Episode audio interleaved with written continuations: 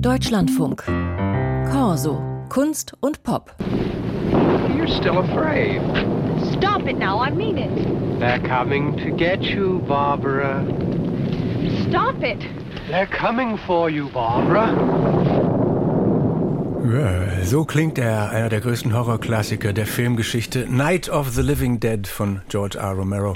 Solche Meilensteine der Filmgeschichte sucht man allerdings auf Netflix und Co. oft vergeblich. Es gibt jetzt aber eine neue Streaming-Plattform, die genau das verspricht, Wikiflix. Und die kommt, wie der Name schon zeigt, aus dem Umfeld von Wikipedia. Lars-Hendrik Beger aus der Corso-Redaktion. Kann Wikiflix dieses Versprechen alter Klassiker halten? Ja, auf den ersten Blick scheint das so, wenn man sich das mal anschaut also die Startseite, dann sieht das wirklich schon stark wie Netflix aus. Filme werden da in verschiedenen Genrebegriffen aufgereiht. Das Ganze vor einem schwarzen Hintergrund, also auch im Design sehr ähnlich.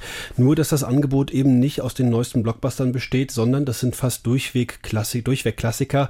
Etliche Filme eines Charlie Chaplin, Buster Keaton, Fritz Lang, Lotte Reiniger, alles dabei.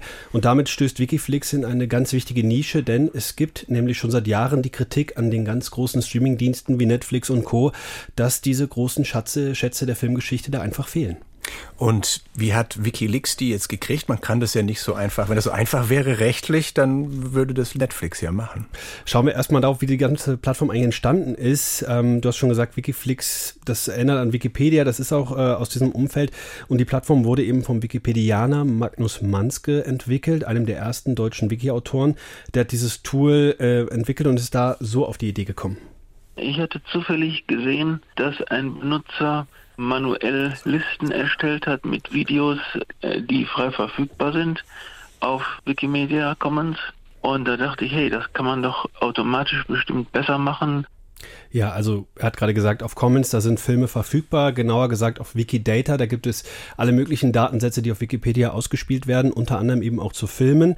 Und da liegen dann eben Filme zu, Datensätze zu Filmen, die aus verschiedenen Gründen der Gemeinfreiheit unterliegen, die Public Domain sind. Und ein Teil dieser Filmeinträge, die haben dann eine Filmdatei, die im Datensatz verlinkt ist. Die kommt dann von YouTube oder vom Internet Archive, das auch schon seit Jahren lizenzfreie Filme sammelt. Und diese Software geht dann über diese Datensätze rüber und so landen die Filme dann aus den verschiedensten Quellen auf Wikiflix. Nun ist Wikipedia dafür bekannt, dass alle Mitglieder da gemeinsam an Einträgen arbeiten können. Ist es jetzt bei dieser Filmdatenbank oder Film, äh, bei dieser, bei dieser Filmplattform genauso? Ja, das ist so. Ich kann bei Wikidata zum Beispiel neue Filmeinträge hinzufügen oder ich kann Filmeinträge ergänzen, zum Beispiel indem ich da einen Link zu einem Film reinposte und dann kommt die Software, geht da drüber und der Film landet automatisch auf der Plattform. Und so sind auch schon seit dem ersten, zweiten, seit dem Start Start der Plattform ganz viele neue Filme hinzugekommen. Und wie sorgt man dann dafür, dass diese Filme, die da äh, reingestellt werden, dass die dann auch wirklich gemeinfrei sind, Public Domain? Das ist wirklich die ganz zentrale Frage. Da geht es auch aus meiner Sicht wirklich um nichts weniger als um die Glaubwürdigkeit dieses ganzen Projekts. Für Magnus Manske greift hier das Prinzip, das auch sonst schon bei Wikipedia gilt, nämlich. Also erstmal ist das die Verantwortung der Community. Das hat ja auch über 20 Jahre sehr gut funktioniert auf Wikipedia, dass das alles seine Ordnung hat und dass also da nicht irgendwelche unpassenden oder falschen oder Urheber Urheberrechtsverstöße vorhanden sind. Das heißt, er hat da ein großes Vertrauen. Reicht denn diese Selbstkontrolle aus? Ja, das ist nun jetzt wirklich die große Frage.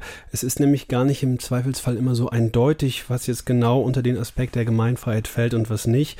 In den USA beispielsweise, da ist ein Film gemeinfrei, wenn er älter ist als 95 Jahre.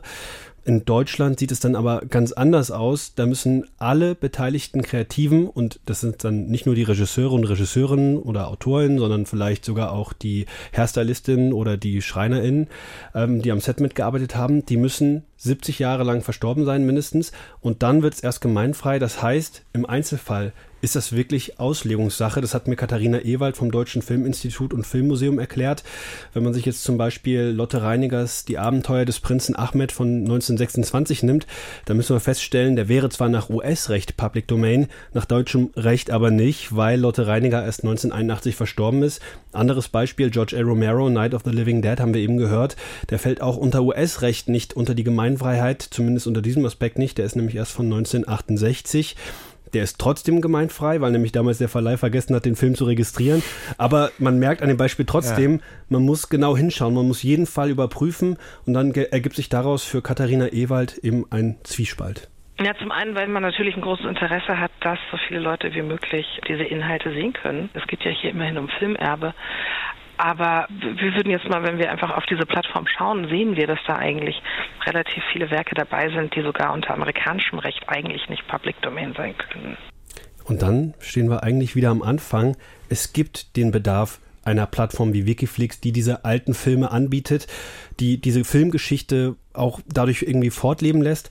Aber die Frage, wem welche Rechte gehören und ob man die Filme dann ohne weiteres so frei zur Verfügung stellen kann, die lässt sich eben nicht ganz einfach und ohne weiteres beantworten. Wäre ja schön, ne? wenn wie bei, bei Musikstreaming, wenn man einfach auf alles, auch auf die Klassiker und so Zugriff hätte.